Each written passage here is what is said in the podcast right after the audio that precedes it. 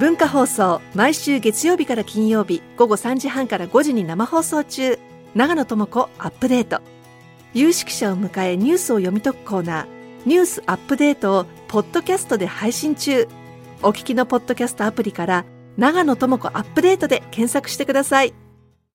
大竹のもっと言いたい放題。月曜日はこの時間も引き続き経済アナリスト森永卓郎さんです。はい、どうも。お願いします。えーちょっと先ほどお話したように、ガソリンの話をしたいと思うんですけれども、まあ、15年ぶりの高値になったということで、まあ、国民から、まあ、悲鳴が上がってます。あの特に地方に住んでいらっしゃる方とか、お仕事ではい。車使われてる方は、まあ、たまったもんじゃないんですけれども、えー岸田総理はですね、えー補助金を継続する形で対策を取る、もうすぐ具体的な中身が発表になると思うんですけれども、ただ、これなんでこんなに高くなったかっていうと、はい。もちろん最大の原因は政府が補助金をカットしてったからなんです。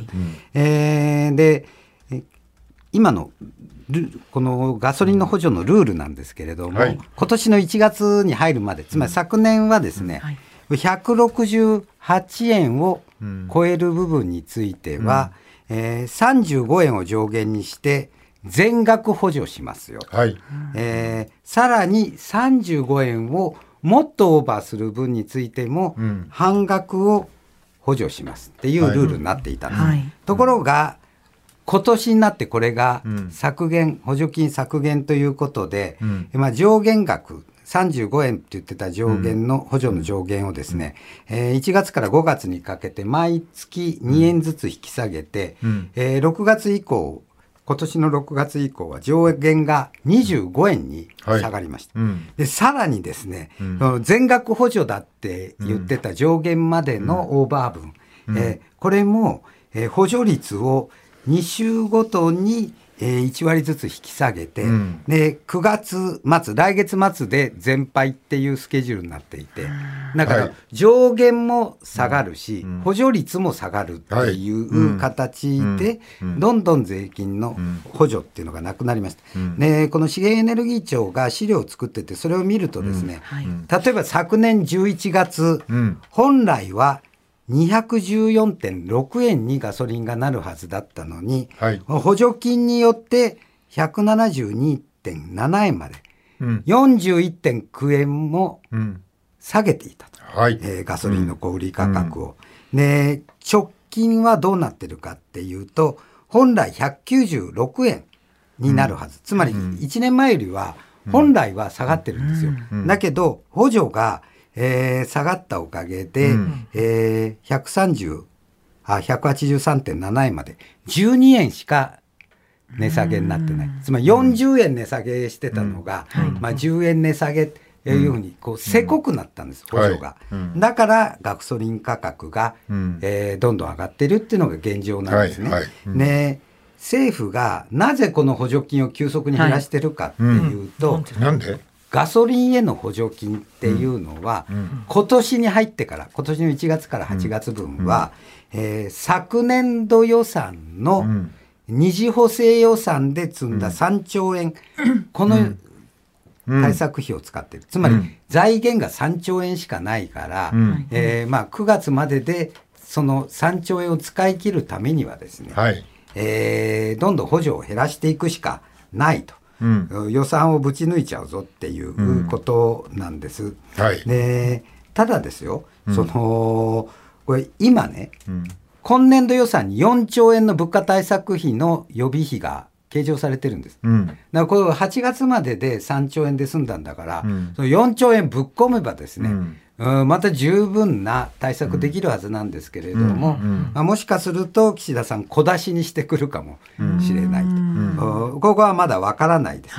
ただですね、この補助金の延長っていうのに対して、今あちこちで、そうじゃないやり方を取れっていう意見がたくさん出ています。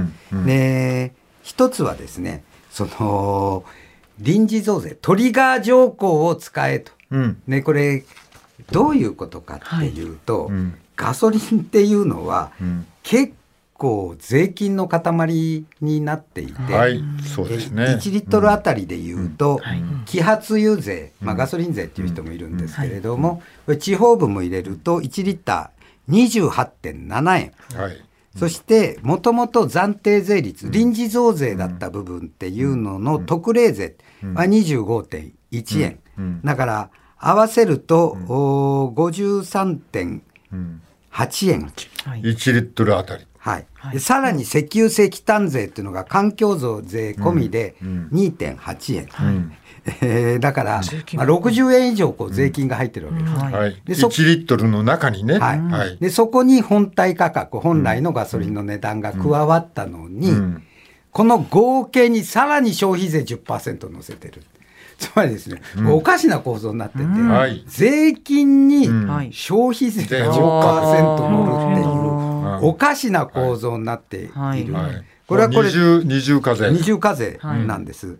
で、この税金の構造を前提とすると、この25.1円の特例税、臨時課税だった部分ですね、えーこれを廃止すれば、ん。えーガソリンの価格156.1円まで下がります。はい。もう今180円を大きく超えてるんですけど、まあ、150円台になると世間も割と納得するから、これいい方法だ、画期的な方法だと私は思うんですけれども、はい。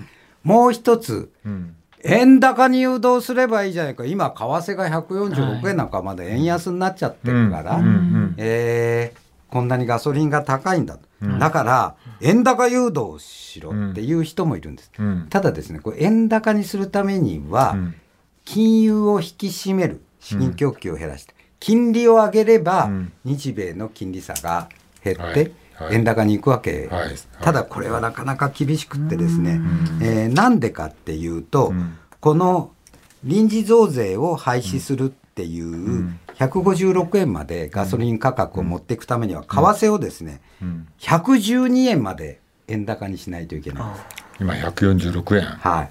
だから34円も円高にしないといけない。森永さん、前からそのくらいが112円前後うんが適正な価格だってえっ、とね、前からおっしゃってました。私は、私は、えー今の計算でいうと、これいろんな計算があるんで、あの、異論がある人はいるかもしれないけど、130円ぐらいが自然体なんですよ。あ、そう。い今の環境だと。うんうんで、えーそれ112円まで持っていくためには、多分、ここは多分ですけど、うんアメリカ並みの金利にしないといけない。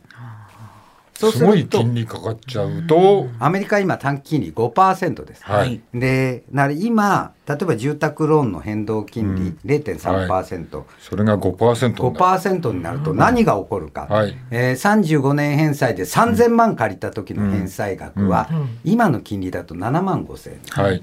これが5%に上がると、なんと月の返済額が15万円に上がります。か買う時やっぱりみんな変動金利のがいいと思っちゃうんです。いや、上がんないと思ってたんですよ。だけど、だけどね、これ、実際にサラリーマンの家計を考えてですよ、はい。毎月のローン返済が7万5千円だった人が、15万円になったら、これはねと、ても。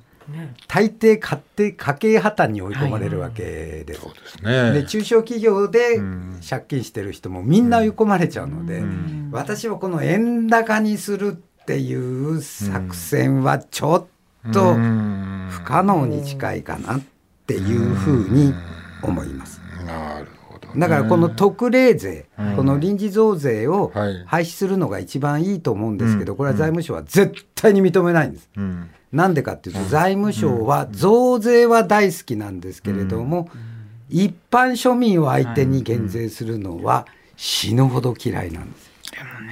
でも冷静に二重課税じゃないですか。そうです。どう考えても。そうです。いいですよね。こんなに税金かけていいのかっていう問題は当然あるんですけど、財務省は嫌だ。